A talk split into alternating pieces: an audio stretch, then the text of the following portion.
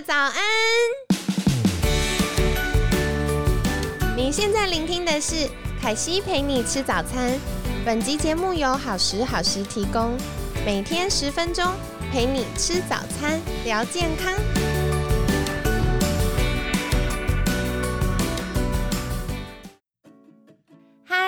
来到凯西陪你吃早餐，我是你的健康管理师凯西。今天呢，啊，大家有没有觉得早上没有听到我的声音很想我？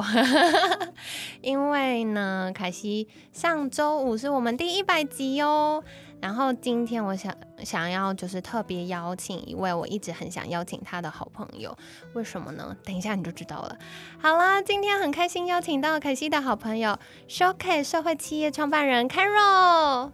Hello，大家应该是早安、午安还是晚安？听到的这个时候啊，对，希望大家还是早安吧。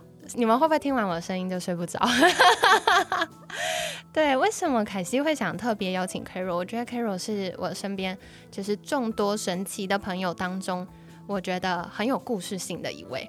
因为 Carol 从二十三岁，哇，好年轻哦，二十三岁就创业，然后创办了社会企业，同时。呃，Carol 现在也是一位啊有三胞胎宝宝的妈咪，所以今天呢，我们就想要来请教 Carol 的是，在怀孕有三胞胎宝宝的过程当中，是不是有一些心路历程或有趣的故事可以来跟大家分享呢？这个故事很多哎，不知道怎么从从哪里开始哈。嗯，我觉得主要就是 Carol 那时候在怀孕有三胞胎的时候，会不会遇到一些嗯，比如说挑战，包含饮食上啊，或担心呃宝宝会不会太多或太大啊？那时候会不会有一些考量？其实最基本的一个考量啊，是能不能生下三胞胎。哦，怎么说呢？因为那时候我们是做试管。那其实其实开始做试管的时候，那时候我们有跟我们的这个生殖医学的医生说，我们不要多胞胎。哦，为什么？蛮特别的，有特别强调这个部分。有，因为觉得说，呃，一次带一个都，因为我不是一个呃一直都很想要小孩的一个妈妈。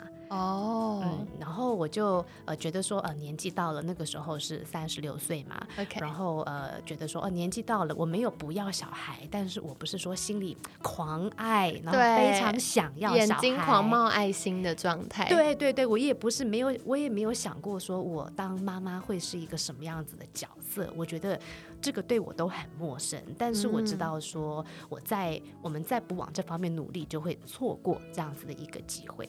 对，所以我们就想说，我们一个一个来。那嗯，因为在其实台湾在做试管的时候，呃，常态的话都会植入两到三颗的胚胎，没错，这样子的这个成功率会是比较高。对，呃，但是其实，在其他的地方，呃，尤其在欧洲的话，他们会比较建议一次就只放一个胚胎，所以不同的地方他们会有一些。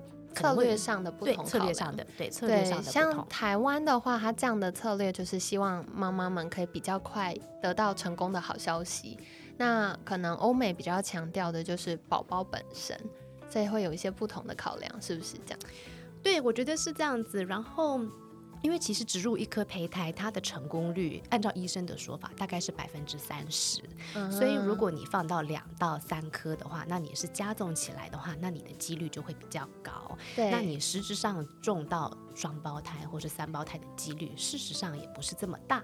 那原来是这样，所以跟大家想的不一样，大家都以为进去就会有，其实也是不一定要看几率的。对对对，所以其实我们。常常带三胞胎，我们在公园里面走的时候，我们都会引人很多的这个注目。我相信一定是，而且三个宝宝就是呃年纪又一样，所以大家一看就知道哦，不是兄弟姐妹，是呃同一个。时候出生的宝宝，对，而且因为我们有呃双胞胎推车，然后单胞胎推车，那通常到双胞胎推车的时候，很多人说啊，你们家是双胞胎吗？我们说哦，不是，我们是三胞胎。然后，那我手上就是通常爸爸会推双胞胎推车，我会推单胞胎的那个推车。然后人家说哦，你就可以看到他们的眼睛就是放大放亮，说哦，竟然会有三胞胎，因为真的是比较少看到。然后怎么会有三胞胎？然后他们就会问。很多的问题，OK。然后他们问的第一个问题就是说，那你你是自然的还是人工的？啊然后我们说哦，对，我们是我们是试管，我们是人工的。然后他们就说哦，原来是这样。所以大家的一个认知就是，呃，三胞胎很容易，就人工。你既然做试管的话，人是用哦，你是做的，你是自然的还是做的？那我们通常在沟通哦，你是自然的还是做的？那其实我只是很真的很想告诉他，做的不是这么多，不是这么容易耶。很多人去，你要再怎么做也做不出来。对，很多其实呃，在这个生殖医学的过程，也是遇到要很多次挑战的。对哦，对，所以这里面有有非常多的迷思，我发现。然后我们啊实际上自己经过了这个这个过程以后，我们才发现我们自己在整个这个生殖医学上，我们自己的无知，因为呃。到高中的时候啊，我我之前是读国外的学校，然后高中其实我们在六年级的时候就会有这个这个 health teacher，我们的这个体育老师对，就给我们做这个健康教育。对然后做健康教育的时候，那个时候就是你要避免这个青少年怀孕嘛，对，所以就会告诉你说哦，怎么样拿根香蕉啊，教你怎么去套保险套啊，对，啊没错，然后呃月经是什么，然后呃男生跟女生先分班分开上课，再讲不同的这个生殖的话题。对，所以那时候你就觉得说生小孩很容易，不一不小心就会未说会未婚生子，就是很容易就会生小孩。但是真正要生小孩的时候，在我的印象，我知道不是这样子。你知道美国很多的童话故事，它都会有一个叫 stork，中文叫什么？就是报喜鸟，还是就是有一只鸟，然后就把那个 baby 就直接带到宝到带到你家。那所以我就想象说，哦，当我要小孩的时候，是不是？当然我知道不是真的，但是我觉得说，哦，是不是有一个 stork，他就把小孩就带来了？对，但是没想到，要从备孕到怀孕这个过程当中，真的，哎，你高龄高龄的人 要要生小孩，反而不是一件很容易的事情。嗯没错，特别是荷尔蒙开始改变的时候，然后再加上可能平常工作压力大啊，然后在过去没有特别关注备孕这个阶段的时候，的确就会发现遇到一些挑战，对不对？而且我发现这个话题，虽然我有很多女生的朋友，嗯并不是在我们女生朋友之间常常会聊的话题，因为生小孩这件事情是极度的 personal。对对，很个人，然后有的时候是比较私密的，对对对，嗯然后而且这里面有又关系到呃你跟你的家庭关系，还有你跟你老公的关系，这里面有很多不同的压力，所以如果是比较私密的人，你可能不会想说出这么多不同很复杂的一些情绪。对。呀。那我就后来我们自己经历过试管的这个过程之后，我才发现，我可能五个当五个朋友当中，可能四个朋友生过小孩的朋友，都有在生就是备孕跟怀孕的过程当中，其实是非常辛苦的。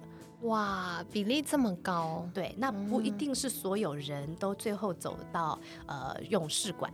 但是有些人从从中药啦，从饮食啦，从生活习惯的一些改变，我就发现，其实我这么高比例的朋友，其实在这个过程当中，他们都有碰到挑战，对，但是他们并没有那时候碰到挑战的时候，并没有分享这个挑战，直到最后哦，有人开始讲了，发现所有人都有可以可以有经验谈，我才发现哦，原来是这样子。对对对，我的确觉得像凯西这几周都邀请到，可能是我身边的好朋友，可能最近，比如说像 Carol 是有三胞胎的经验，那我之前邀请到怀轩，他是呃有水中生产跟温柔生产不同，就是居家生产这样不同的经验。那我们也邀请到就是专业的功能医学医师来分享女生备孕。其实上周呃院长就分享到说，女生备孕他建议拉一年这么久，对，因为呃在这段时间可能宝宝妈妈要调整健康，然后要补充营养，那有些比如说有荷尔蒙、环境荷尔蒙或重金属要调整的，其实有很多很复杂的事情，然后包含心态，其实拉一年对身体跟情绪上是比较舒服的。不过，像 Carol 那时候开始尝试，就是呃用试管的方式，有了多胞胎之后，有没有遇到什么你觉得最心态上最挑战或最纠结的事情？嗯，回到那一段的一个经历啊，就是说，嗯我刚刚在分享，呃，那时候我们跟医生说，我们先就植入一个胚胎。对然后医生说：“你确定吗？这样的成功率会比较低。”对，那我说：“OK，我确定，我们先植入一颗胚胎。”那就后来第一颗就失败了。哦，OK，然后那我们说好吧，那我们就植入第二次。嗯然后第二次的话，我们植入了两颗胚胎，结果也还是失败了。哦，然后呢，在第三次的时候，医生说你不要这么执着，其实你的成功率也不是很高啦。啊、那那你就植医，生的讲法怎么这么有趣？就很直嘛，对不对？嗯对，他说你的你已经试过了两次，然后其实你一直植入也蛮伤身体的，然后你也也是很耗这个精力，而且那时候我还住上海，所以哦在那我我试管我是在台湾做的，所以要飞回来对。对对对，所以我在做试管的时候，我其实是上海台北。在疫情前，现在疫在疫情了不可能这样子，但是疫情前我就来回飞，OK，然后所以他就说你这样子也蛮辛苦的，那你要不我们就是植入三颗好了。嗯那我说好，那我们就植入三颗，结果三颗就都中奖了。就是大家预备好了，就是要当兄弟姐妹，所以才一起来的。对，然后呃，所以后来我知道我怀孕了。那呃那时候也很有趣，因为呃其实我们也是尝试了蛮一段时间，然后都会买那个验孕棒嘛。对对对对，对买验孕棒，所以我就买了验孕棒，但我从来都没有看过两条线浮出，因为都没有成功嘛。对对，我只有看到一条线。那所以我，我真正怀孕的时候，我一看，哎，只有一条线，然后我就我就我就觉得说，哦，没有怀孕。然后结果我去吃完早餐，吃完早餐回来再看，哎，奇怪，怎么有两条线出来？我发现我没有等够久，因为我就对，他要失败习惯了。你你知道心态上，你失败惯了，你就觉得哦，只有一条线眼，嗯，对要要哦，又只有只有只有一条线没有成功，所以我就去吃早餐。结果吃早餐回来，哎，看，哎，奇怪，怎么变两条？哦，奇怪，怎么会变两条线了？对对对对，然后就因为你知道你自己怀孕以后，那到我们之后来再再回到呃那个生殖医学这边，让他去看心跳的时候，你还有还有好几周嘛。对，没错。然后我们去看去去看心跳的时候，第一次看到心跳，医生说：“哎，恭喜你哦，来我们看看这边有一颗，哦，怎么还有一颗两颗？哇，恭喜你，你有三颗哎！啊哇，吓死了，真的是吓死，了。本来想说来一个可以集全家长辈的力量，一起好好照顾这个孩子，没想到大家一起来。对，然后他就说，嗯，好，他说，那你接下来，我记得那天是二月一号，你呃过年的前一天，哇哦，然后他就说，他就说恭喜你，然后但是呢，你现在需要去呃考虑减胎这件事情，哇，好冲击！前面努力这么久，好不容易怀孕了，结果医生说完恭喜，下一句就是你可能要考虑跟他们中间的谁说再见。那时候我还没反应过来。说实在，我说什么叫减胎哦？What？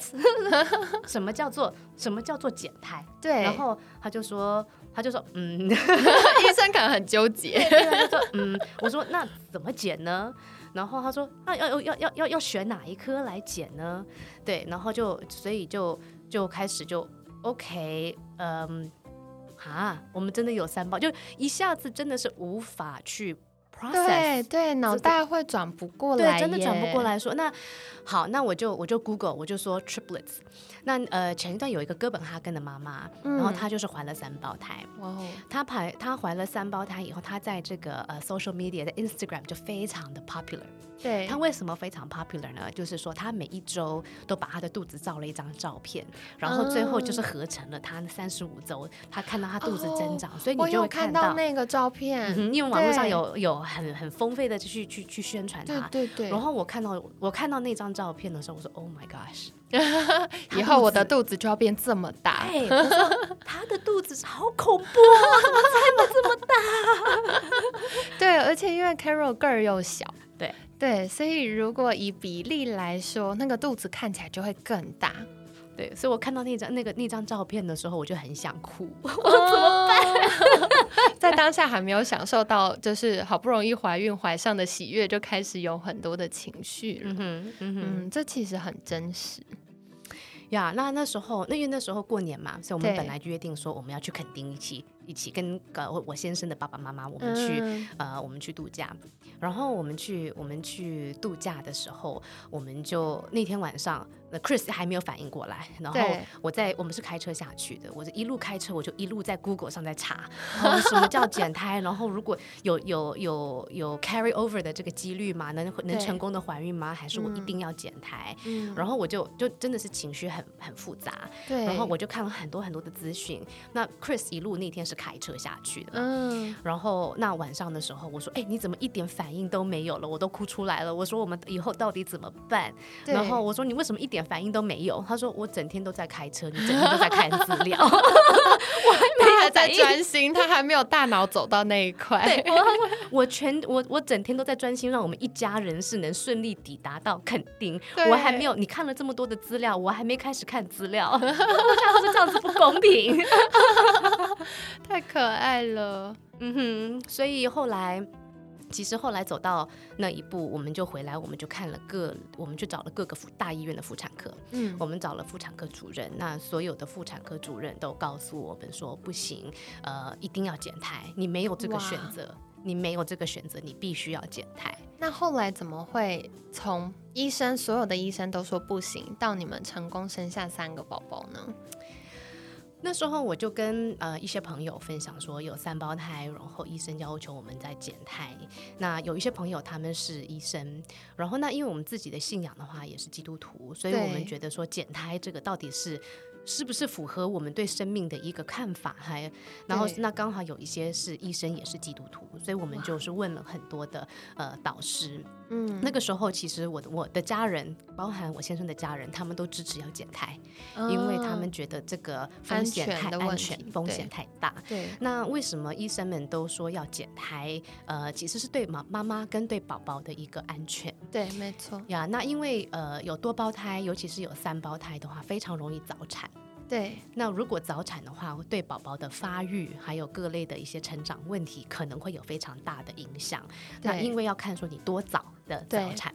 啊，那如果对妈妈来讲，身体的负荷的话，可能是癫痫啦、妊娠糖尿病啦等等，然后包含你到底，那你是不是要卧床啦？你的身体到底是不是能负荷这样子三个重量等等的一个问题？嗯，那我的朋友就就就找了他神通广大，找了世界上各个的三胞胎妈妈，哇哦然，后太有趣了。对，然后让我跟他们直接聊，所以我就直接去聊他们的经历，他们会不会，他们当时怎么样决定，他们当时的医生怎么说，后来他们做了什么，啊，哇，好棒哦。然后就跟他们所有的所有的三胞胎妈妈都指指向我去看一本营养师的书，就是一个呃美国还蛮有名的营养师，那他的整个 life's work，他整身的这个成就就是研究多胞胎，从双胞胎、哦三胞胎、四胞胎，然后看。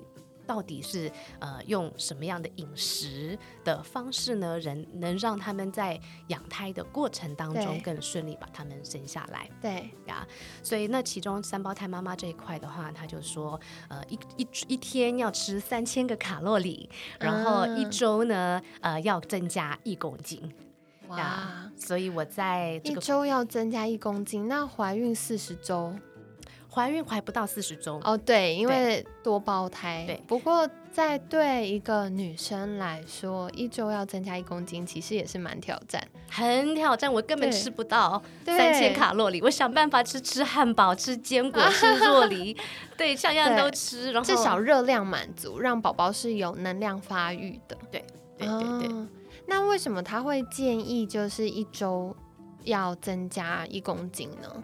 因为其实很多妈妈，特别是现在，大家会希望，嗯、最好都是养胎不养胖，那最好都是胖到宝宝，那妈妈都不要有什么变胖，所以这样，嗯、可以避免妊娠糖尿啊，然后产后恢复可以比较快恢复体态呀、那为什么那那本营养师的书，他会建议说，如果是多胞胎的状况下，会建议妈妈就是一周要增加一公斤呢？我觉得他的道理也是 make sense，嗯，嗯，就说就好比妈妈是个袋鼠，啊然后就是先把热量跟营养，就是先把它吃在身上。呀，因为多胞胎的时候，你很容易宝宝会早产，没错没错。所以你在你的 weight gain，你在增加体重的时候，你在你提早去增加你自己的体重，把身上的营养去把能量都储备好在身上了。对对，那因为第一你不知道宝宝会多早产，对，所以你要尽量让他的体重快速的长大。对，然后第二呢，就是你不知道妈妈你那时候会不会很不舒服，肚子很大的时候会不会很不舒服，挤到胃啊，消化不良啊这些。对，然后到时候你吃不到这个热量的时候，至少你前期你肚子还没有这么大的时候，你把自己的这个热量，你自己的这个呃身体你已经补足了，可以去喂养你这三个呃你这个多胞胎或者 in my case 就是这这三个小孩。对，所以我觉得他嗯这样子这样子去想，他也是 make sense。对，然后那这里面除了增加热量以外，它还有非常清楚的说，比方说维他命啦，就是鱼油啦、叶酸呐等等，然后每每一个的你要怎么样吃双倍或是三倍的量，那它就开出一个完整的营养清单，因为你在对。那因为你在吃的过程当中，你平常在吃的你是吃不到这么多这么多的一个营养素，你一定要通过补足营养 supplements 来去做。所以我就把他的清单跟我买的维他命的清单去比对，我就知道说哦，鱼油我要吃多少颗，叶酸我要吃多少颗，对按照他给的剂量，然后我买的这个这个补充品的营养品的这个剂量，我要多吃多少。呀，所以我就身上就是载满了这个满满的 热量，满满的肥肉，满满的这个 对，然后就是就是来喂养这三个宝宝。哇，凯西听到这里，不知道你们是不是跟我一样觉得很感动？因为我听到啊，我们制作人大点头。对，因为我听到的是，其实不管是怀孕一个宝宝，或三个宝宝，或者是怀孕一次、两次、三次，其实对妈妈来说都是一个。拿健康跟嗯安全在拼命的过程，所以嗯，像刚刚 Carol 提到，呃，如果是多胞胎的状况下，其实妈妈们需要做可能跟怀就是只有一个宝宝有一个相反的策略，因为多胞胎的妈妈她需要在呃还可以预备的时候，尽量预备很多的能量，就是比如说我们说的热量或营养素在身上，以应付宝宝这么多个宝宝。快速成长过程，他需要的营养，而且呃，其实那时候 Carol 透过这样的策略，也成功的让宝宝尽量住满了，对不对？住到几周呢？住到三十五周。哇哦，那宝宝出生的时候会很，就是他们体重是够的吗？那时候我们很担心，如果宝宝提早出生，他们会需要住保温箱。对，因为一般多胞胎都会比较早产，而且很多时候都太小只了，所以都会住保温箱或需要特别照顾。对对。那我们那时候很幸运，我们呃，我们有一个宝宝，他是两千四，哇，其实蛮够的耶，蛮够的。然后另外一个宝宝两千二，嗯，然后呃，另外一个宝宝一千九，哇，所以真的很棒。这个策略就是帮助宝宝在呃。三十五周的时候可以长到他们需要的体重。其实，呃，凯西跟大家分享哦，之前凯西在上那个呃孕产妇的健身教练的证照课的时候，老师也有分享，对于多胞胎啊，他们宝宝出生之后的健康，包含他可能在免疫系统开始发展之前的这段时间，三岁之前的健康，能不能够？嗯，运作的很顺畅，有个很重要的关键，第一个就是他的体重。对，所以其实 Carol 为了宝宝做了很多的事情诶。那接下来呢，我还想要请教 Carol 的，就是关于试管、试管啊，生殖医学这一段，我觉得我们听众其实也有很多都是职业妇女，然后慢慢可能大家呃都会比较呃在事业上冲刺一段时间之后，才开始预备。进入家庭，或者是预备要有宝宝，那有的时候可能我们过去可能比较疲劳，或者营养素不良，或荷尔蒙不平衡，会影响到我们怀孕的这个历程，就会需要借重到呃生殖医学的协助。那明天星期二，我们来聊聊这个话题好了。好，那明天明天聊。我很期待，就是听听，因为嗯，凯西自己有些学生也是不孕，然后来找凯西饮食调理，然后调理完之后要进入就是生殖医学的这个流程。对，所以或许我们来听听看不同的分享，也可以给大家一些策略上的参考。好的，那今天呢，谢谢 Carol 跟我们分享哦。如果是多胞胎跟单胞胎，可能在我们饮食跟啊怀孕过程上会有些不同的策略。那再来，呃，妈妈怎么吃，其实它会影响到宝宝在住在我们肚子里这段时间的发育。所以，不管是在预备要备孕的听众们，或者是已经正在怀孕。然后，或者是呃，有一胞胎、双胞胎、三胞胎等等的，我们都可以在有专业的健康管理师或者是医师等等去协助我们在营养上做一些调配，那这样就可以帮助宝宝发育的更舒，嗯，发育的更好，然后妈妈也不会因为呃怀孕的荷尔蒙改变有很多的不舒服，是会让孕程比较顺利的。好的，那最后也想要请教 Carol 的就是。其实我们今天在节目一开始有小小聊到，Carol 有很多很多的身份。那如果大家想要更多的呃认识 Carol，或者是认识现 Carol 有在呃管理的品牌，可以到哪里找到 Carol 呢？嗯，那大家就可以先到 five c family dot com，就是五 C 家族。呀，最近因为呃，也是因为有三胞胎以后，有非常多的一些启发，我们就将一些心路历程，还有包含我们在创业经营实验的一些幕后的一些小故事，我们都有呃 YouTube 呀，所以 YouTube 上面也可以找五 C 家族。OK，好，那凯西也会把相关资料放在文案区哦，大家可以去看一下五 C 家族的官网，还有 YouTube 以及呃 Facebook 会有爸妈充电站。就是可以再跟大家做分享。那另外，Carol 也有个人的 IG，如果有兴趣了解他创业的心路历程，也可以再多留意喽。那今天呢，就是非常感谢 Showcase 社会企业创办人 Carol 的分享。每天十分钟，健康好轻松。凯西陪你吃早餐，我们下次见喽，拜拜，拜拜。